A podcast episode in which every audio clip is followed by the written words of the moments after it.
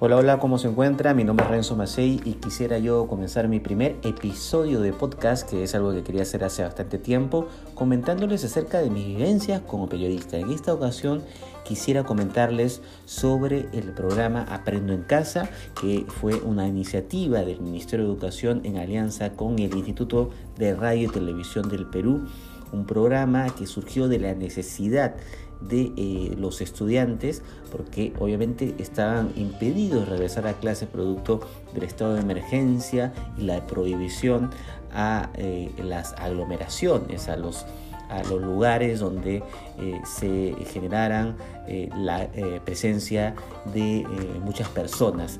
Esta situación de emergencia tomó por sorpresa a muchos sectores.